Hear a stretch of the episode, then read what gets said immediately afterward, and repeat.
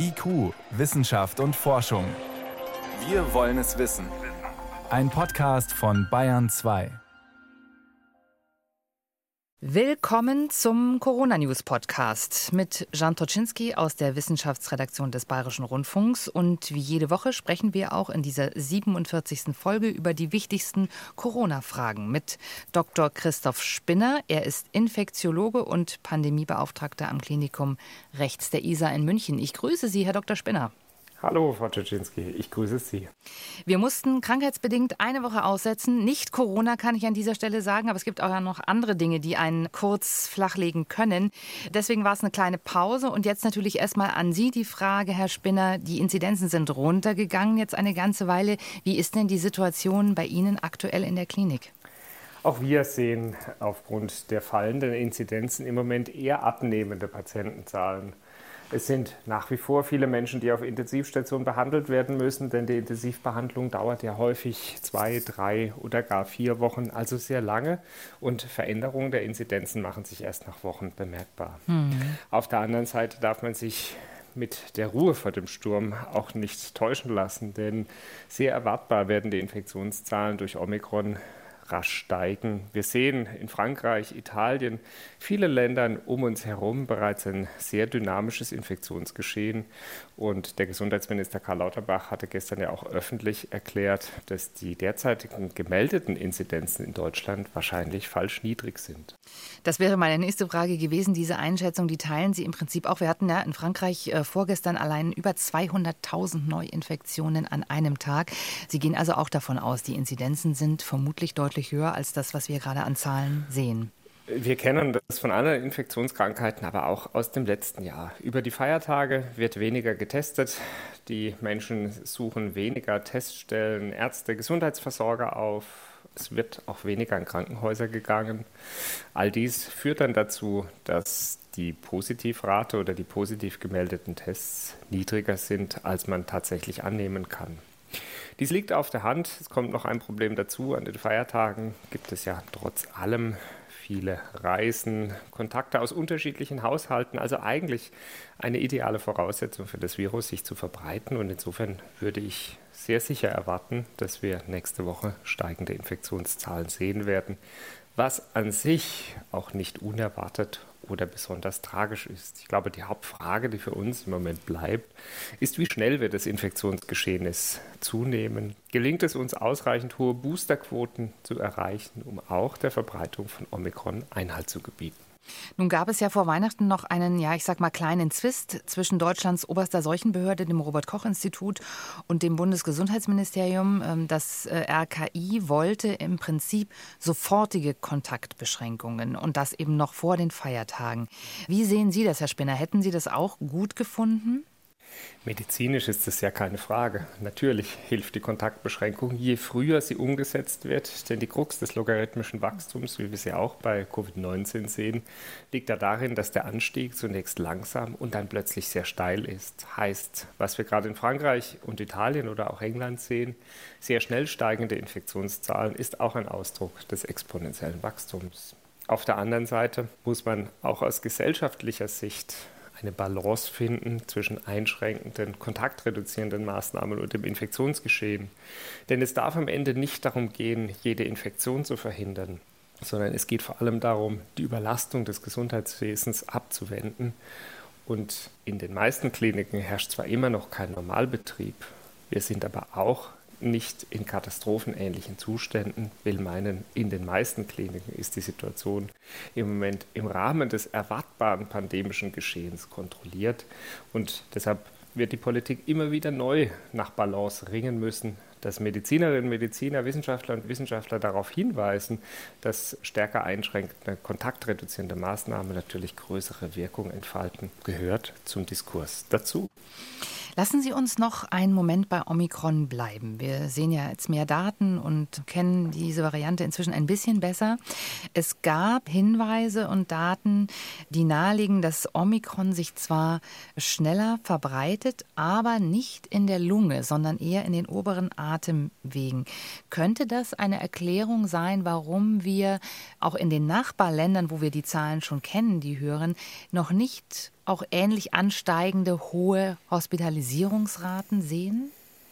Also die Antwort auf diese Frage ist auch drei Wochen, nachdem wir sie das erste Mal diskutiert hatten, nach wie vor komplex. Denn alles, was wir heute wissen, scheint zu untermauern, dass Omikron sich leichter verbreitet, in jedem Fall keine schwereren Krankheitsverläufe, zumindest bei Geimpften und Genesenen macht. Bei ungeimpften, also Menschen, die noch nie Kontakt mit dem Virus hatten, wissen wir das auch noch nicht so genau. Ob die Mutationen des Spike-Proteins, dererlei Omikron über 30 mit sich bringt, dazu führen, dass nicht nur die Bindung an die menschlichen Zellen besser und einfacher geht, sprich das Virus damit infektiöser wird, sondern auch die krankmachenden Eigenschaften beeinflusst werden, ist aus meiner Sicht immer noch nicht gut klar. Andererseits wissen wir, wenn ich das vielleicht noch ergänzen darf, zumindest aus Ländern wie England, die also mit Deutschland sehr viel vergleichbarere Situationen zeigen, also das heißt bezüglich der Bevölkerungszusammensetzung, des Alters, dass dort auch keine vermehrt schwereren Verläufe beobachtet werden, wie das zum Beispiel bei Delta der Fall war. Also es könnte auch sein, dass Omikron sich sehr viel schneller verbreitet, damit sehr viel schneller zur Durchseuchung in der Bevölkerung beiträgt und gleichzeitig die Erkrankungsschwere abnimmt. Aber all das ist Stand heute eine Hypothese. Es könnte also sein, wenn ich Sie richtig verstanden habe, dass Omikron uns tatsächlich in diese sogenannte epidemische Phase überführt, aber wir wissen es Stand heute einfach immer noch nicht wirklich. Ja, die, die Möglichkeit besteht und ich glaube, viele Expertinnen und Experten hatten ja von Anfang an diskutiert, dass die leichtere Verbreitung von Omikron diesen Übergang in die epidemische Phase darstellen könnte. Das bedeutet, dass eben fast jeder Mensch in der Bevölkerung entweder durch Impfung oder Infektion Kontakt mit dem Virus hatte, also zumindest eine partielle, also teilweise Immunität, einen Immunschutz aufbauen kann, sodass dann die wirklich schweren Verläufe, die in der Klinik behandelt werden müssen, weniger wahrscheinlich werden. Aber der Weg dorthin ist durchaus nicht ohne Risiken und darauf machen viele Kolleginnen und Kollegen und auch Politikerinnen und Politiker zurzeit aufmerksam. Denn wenn Omikron sich sehr viel leichter verbreitet und auch Impfungen schlechter schützen, würde dies im Umkehrschluss heißen, dass wir sehr viel mehr Infektionen in kurzer Zeit sehen. Und dann wird alleine durch die bloße Anzahl auch der Anteil der im Krankenhaus behandlungspflichtigen Patientinnen und Patienten wieder deutlich steigen. Und das kann dann zumindest regional einige Kliniken Gesundheitsversorger vor Herausforderungen stellen und deshalb ist es so wichtig, jetzt jeden Tag fürs Boostern zu nutzen, denn neuere Arbeiten zeigen auch eindeutig, Boostern schützt auch vor Omikron. Mhm. Die äh, Ständige Impfkommission, die STIKO, hat in unserer kleinen Pause zwischenzeitlich auch empfohlen, nach drei Monaten schon zu boostern. Ich nehme an, dass Sie das auch für eine sinnvolle Empfehlung halten. Wir hatten ja sehr früh hier die zusätzliche Schutzwirkung von Boosterungen diskutiert und bezüglich der idealen Impfabstände kann man ja im Laufe der Zeit immer nur dazulernen. Man darf nicht zu früh beginnen mit einer Booster- oder Auffrischungsimpfung, einfach deshalb, wenn die Impfabstände zu kurz sind, dann wird unser Immunsystem nicht ideal trainiert. Aber etwa drei Monate sind wahrscheinlich ein guter Abstand und gerade auch, weil so klar ist, dass nur die dritte Impfung wirklich zuverlässigen Schutz vor Omikron mit sich bringt, ist es unausweichlich, entsprechend zu boostern. Und drei Monate, also drei bis sechs Monate, sind ein ganz guter Abstand, sodass jeder auch die Gelegenheit hat, jetzt mit Bezug auf Omikron sehr zeitnah eine Boosterung in Anspruch zu nehmen. Und ich nehme an, diese Empfehlung ist auch sinnvoll für junge Menschen unter 18. Dazu hat sich die Bundesregierung noch einmal geäußert, dass auch 12- bis 18-Jährige unabhängig von der STIKO-Empfehlung geboostert werden können. Hier gibt es noch nicht in ausreichender Menge Daten, aber es ist völlig unstrittig, dass die Abwehrleistung des Immunsystems nach einer Doppelimpfung eben nicht ausreichend gegen Omikron ist. Und das wird altersunabhängig so sein.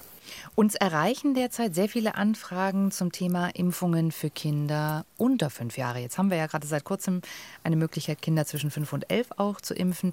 Können Sie uns was dazu sagen, wie der Stand ist bei den Impfungen für die noch jüngeren Kinder? Wir hatten ja ganz am Anfang der Impfungen schon einmal darüber gesprochen, wie Impfstoffstudien durchgeführt werden. Und man beginnt immer mit der Erwachsenenbevölkerung und nähert sich dann immer jüngeren Bevölkerungsgruppen.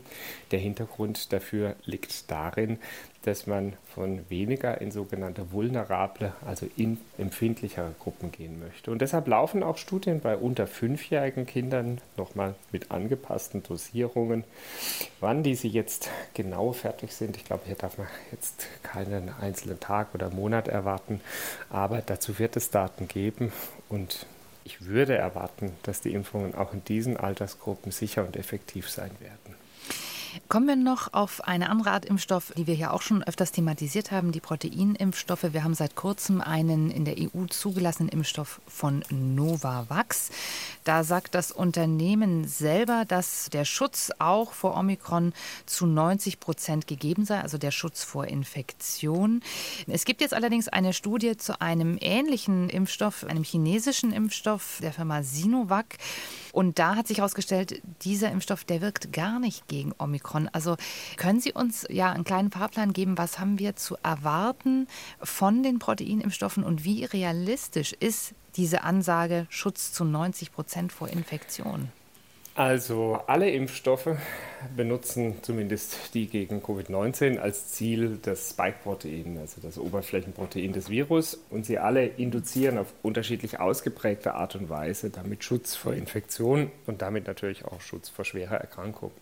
Im Rahmen der bislang zur Verfügung stehenden Studiendaten zeigte sich, dass die mRNA-Impfstoffe mit am Abstand am besten Immunität, vor allem für die sogenannte humorale Immunität, also die Antikörper, die gebildet werden, äh, bringt, während die Adenovirus-Vektor-Impfstoffe offensichtlich auch zu einem ganz erheblichen Teil zur sogenannten zellulären Immunität beitragen und insbesondere die Kombination aus Adenovirus und mRNA-Impfstoffe eigentlich die beste Immunität mit sich bringt.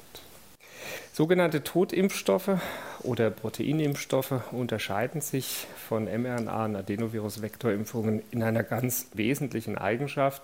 Denn während Adenovirus-Vektor- und mRNA-Impfstoffe menschliche Zellen in die Lage versetzen, Bestandteile von Covid-19 zu produzieren und damit unser Immunsystem sehr stark zu trainieren, müssen bei Protein- oder Totimpfstoffen Teile oder abgetötete Viren von SARS-CoV-2 im Labor hergestellt werden und dann verabreicht werden. Dieser klassische Weg von Totimpfstoffen führt klassischerweise auch zu einer weniger ausgeprägten Immunantwort. Es braucht immer sogenannte Wirkstoffverstärker, auch Adjuvantien genannt, um unser Immunsystem dann überhaupt auf diese Eiweißstoffe aufmerksam zu machen und Immunität auszubilden. Es gibt keine vergleichenden Studien zwischen Totimpfstoffen und mRNA- oder Adenovirus-Vektorimpfstoffen bislang, die unter sehr kontrollierten Bedingungen auch Omikron untersuchen. Alle Daten, die zur Verfügung stehen, weisen aber darauf hin, dass Tot- und Proteinimpfstoffe mit einer schwächeren Immunität einhergehen, was vor allem für chronisch kranke Menschen mit Erkrankungen des Immunsystems ein ganz wesentliches Thema sein dürfte. Gerade weil ähm, Totimpfstoffe und Proteinimpfstoffe bislang sehr viel weniger eingesetzt werden, auch insbesondere in der entwickelten Welt, gibt es sehr viel weniger Möglichkeiten im Labor, jetzt zum Beispiel die Seren, also die Abwehrstoffe von mit Protein- oder Totimpfstoffen geimpften im Labor zu untersuchen. Und deshalb haben wir hier auch sehr, sehr viel weniger Daten. Ich würde Stand heute aber in jedem Fall davon ausgehen, dass Protein- und Totimpfstoffe deutlich schlechter vor Covid-19, SARS-CoV-2-Infektionen schützen. Und gerade mit Bezug auf Omikron, was sich ja dadurch auszeichnet, dass seine Oberfläche verändert ist, also der Angriffspunkt der Antikörper auch entsprechend verändert wird, noch einmal zu einer schlechteren Schutzwirkung führen sollte oder führen kann. Und das spielt natürlich gerade mit Bezug auf Omikron jetzt eine entscheidende Rolle, auch weil der Novavax-Impfstoff zugelassen wird. Also hier braucht es aus meiner Sicht noch zuverlässigere und robustere Daten, um zu zeigen, unter welchen Umständen Protein- und Totimpfstoffe auch gegen Omikron wirksam sind. Also da brauchen wir einfach auch noch ein bisschen Geduld, dürfen aber nicht allzu viel erwarten. Ein anderes Thema haben wir im Zusammenhang mit Omikron noch äh, gar nicht thematisiert. Es gibt Beobachtungen, Untersuchungen, die nahelegen, dass eine Kombination von Impfung und Infektion einen durchaus auch sehr guten Schutz liefert. Also wer sich hat impfen lassen und sich dann trotzdem infiziert hat, der ist auch geschützt und hat eine hohe Immunität. Was können Sie uns dazu sagen, Herr Spinner? Also es gibt Länder, die betrachten durchgemachte Infektionen gar nicht im Rahmen der Schutzwirkung. Andere Länder wie Deutschland betrachten eine Infektion im Grunde wie eine Impfung, wenn man das jetzt mal ganz stark vereinfacht.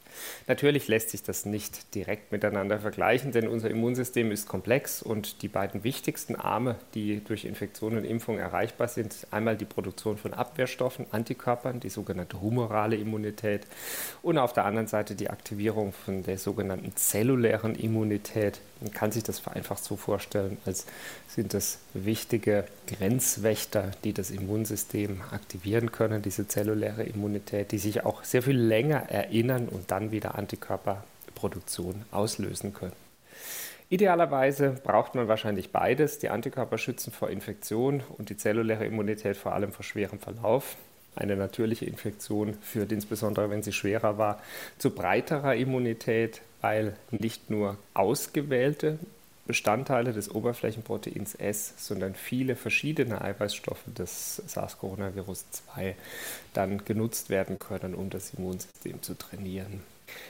Ich hatte ja eben schon ausgeführt, dass auch durchaus die Kombination von Vektor- und mRNA-Impfstoffen zu einer noch besseren Immunität als die reine Verwendung von Vektor- oder mRNA-Impfungen führt. Das zeigten ja auch einige Studien. Und so gibt es auch Daten, die darauf hinweisen, dass Genesen und Geimpfte über eine bessere Schutzwirkung verfügen. Jetzt lässt sich das trotz allem nie verallgemeinern, denn es gibt immer individuelle Faktoren des Geimpften oder der Geimpften, die eine wichtige Rolle spielen. Sprich, gibt es Vorerkrankungen, wie gut funktioniert das Immunsystem? Und wir nutzen heute nur sogenannte allgemeine Empfehlungen, also alle werden gleich geimpft. Ich bin aber überzeugt davon, bis in einigen Monaten werden wir auch individualisierte Impfempfehlungen bekommen können. Also chronisch kranke Menschen werden vielleicht häufiger oder anders geimpft werden als die Allgemeinbevölkerung. Wir hatten ja schon darüber gesprochen, dass zum Beispiel Empfänger von Organen, also Organtransplantierte, auf drei Impfungen mit unter 70 Prozent Schutz ansprechen, also ganz anders als die Allgemeinbevölkerung. Und Deshalb kann man an dieser Stelle aus meiner Sicht zusammenfassen, jede Impfung schützt. Wir brauchen mindestens drei Impfungen, wobei eine durchgemachte Infektion derzeit wie eine Impfung gezählt wird nach den Empfehlungen der STIKO. Das heißt, wer genesen ist, sollte mindestens zwei weitere Impfungen haben, beziehungsweise wer doppelt geimpft und genesen ist, der ist wahrscheinlich ähnlich geschützt wie ein Geboosterter. Solange wir das aber nicht genau wissen, kann man zumindest festhalten, man kann nicht überimpfen, jedenfalls nicht, wenn man bis zu drei Impfungen im Moment verabreicht. Also wer im Zweifel Schutz hat, nicht genug geschützt zu sein, der sollte lieber eine Impfung mehr, denn eine weniger mitnehmen. Wir sollten vielleicht an der Stelle auch noch wirklich noch mal festhalten, also die Tatsache, dass genesen sein und geimpft sein ein vermutlich guten Schutz liefert, ist natürlich kein Argument, auf eine Infektion zu warten. Da gibt es ganz andere Risiken, sondern man sollte sich natürlich, wenn es geht, wirklich schützen vor der Infektion und impfen lassen. Na klar, das ist aus meiner Sicht ohne Frage. Es gibt ja sehr häufig die Diskussion, dass eine durchgemachte Infektion oder eine Infektion des Immunsystems besser trainiert als eine Impfung.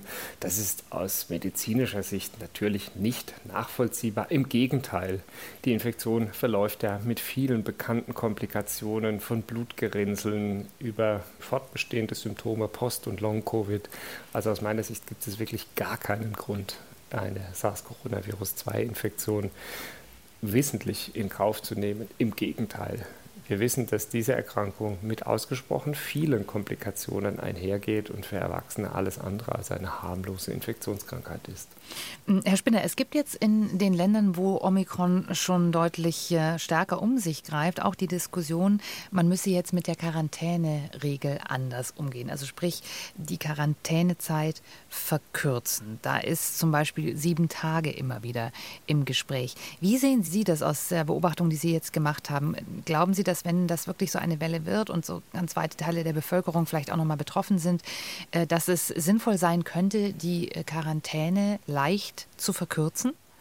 Wir sprechen immer wieder von Risiko-Nutzen-Abwägung und wir hatten das ganz am Anfang der Pandemie schon einmal, als wir von 14 auf 10 Tage verkürzt hatten. Es gibt Daten aus England aus der ersten Welle der Pandemie, die im Wesentlichen zeigen, dass die Hauptinfektiosität in der ersten Woche besteht, also in den ersten fünf bis sieben Tagen. Deshalb verdoppelt man diese Zeit in der Regel für die Quarantänezeit, um auf Nummer sicher zu gehen, dass Infizierte wirklich nicht mehr infektiös sind.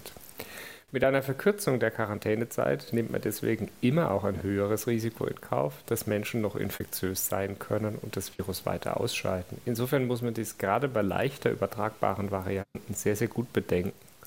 Auch vor dem Hintergrund, dass sich das Virus dann noch leichter verbreiten kann, weil dann scheinbar genesene weiter aktives Virus ausscheiden. Und ich glaube, das macht es sehr, sehr kompliziert. Also wenn man das machen möchte, dann sollte man dies wenigstens an weitere Sicherheitsfaktoren knüpfen, zum Beispiel einen negativen Virusnachweis in einem Abstrich nach sieben Tagen. Das wäre eine Möglichkeit, bedeutet dann aber auch, dass viele Menschen nach sieben Tagen noch nicht endisoliert werden können. Und dieser negative Nachweis müsste dann vermutlich auch ein PCR-Test sein. Da würde ein Antigen-Schnelltest nicht ausreichen. Auch hier geht es wieder um Risiko- und Nutzenabwägung. PCR-Tests bleiben sehr viel länger falsch positiv. Das heißt, es wird noch Virus nachgewiesen oder Erbinformation von Virus, obwohl es sich dabei nicht mehr um vermehrungsfähige SARS-CoV-2-Partikel handelt. Benutzt man Antigentests, sind diese wiederum ungenauer, das heißt, sie bieten keinen hundertprozentigen Schutz dass wirklich kein Virus mehr ausgeschieden wird. Insofern bleibt es wie häufig in der Medizin eine Risiko-Nutzen-Abwägung. Und wenn gesellschaftliche Gründe dazu zwingen, dass man die Quarantänezeit verkürzt, zum Beispiel weil die Menschen am Arbeitsplatz kritische Infrastruktur in den Kliniken benötigt werden, dann muss man mit dieser Entscheidung sehr, sehr sorgsam umgehen. Denn man nimmt immer auch eine gewisse Gefährdung in Kauf. Hm, die man dann wahrscheinlich nur rechtfertigen könnte, wenn man sagt, weite Teile der Gesellschaft wären sonst handlungsunfähig, wenn wir bei diesen Quarantäneregeln bleiben. Insofern muss man die Entwicklung mit Omikron wahrscheinlich auch abwarten, bis da etwas entschieden wird.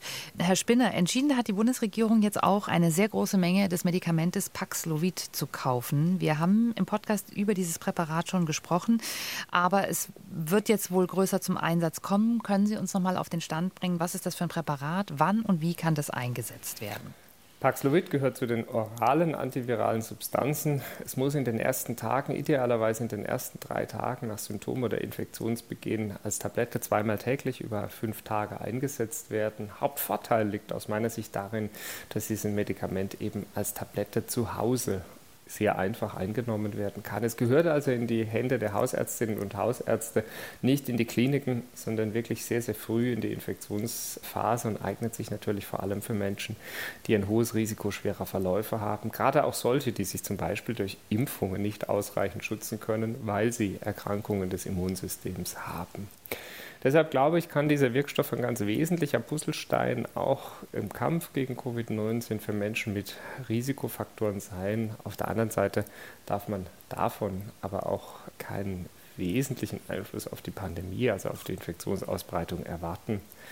Es ist und bleibt aus meiner Sicht unverzichtbar, die Impfung als robusteste und sicherste Variante des Schutzes zu nutzen.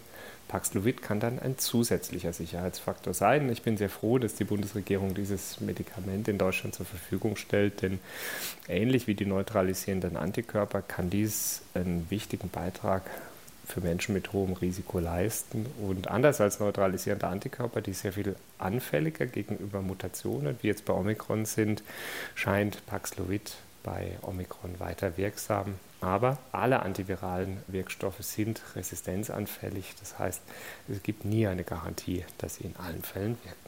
Können Sie uns noch etwas dazu sagen, wie lange es dauert, bis man die neutralisierenden Antikörper angepasst hat an eine neue Variante? Also wann werden Sie da sozusagen ein Update kriegen für diese Präparate? Bei den sogenannten neutralisierenden Antikörper sprechen wir auch von Passivimpfungen. Das heißt, man stellt im Labor Abwehrstoffe her, die man im Blut von Genesenen identifiziert hat. Mit Omikron zeigt sich, dass viele dieser Wirkstoffe nicht mehr wirksam sind. So ist zum Beispiel der im Moment eingesetzte Wirkstoff Casirivimab im Devimab gegen Omikron gänzlich wirkungslos. Es gibt aber andere Wirkstoffe, wie zum Beispiel Sotrovimab. Und auch davon hat die Bundesregierung bereits Dosen gekauft, die ab Januar zur Verfügung stehen werden, die unverändert voll wirksam sind sind. Es kommt auf eine gewisse Art von Mischung an. Wir werden verschiedene Wirkstoffe benötigen und damit wird es dann auch gelingen, in Zukunft weiterhin neutralisierende Antikörper anbieten zu können. Herr Spinner, dann danke ich Ihnen für Ihre Zeit diese Woche. Kommen Sie gut durch die Woche, kommen Sie gut ins neue Jahr. Wir sprechen uns dann im neuen Jahr wieder. Herzlichen Dank. Ich danke Ihnen. Alles Gute und beginnen Sie 2022 gesund.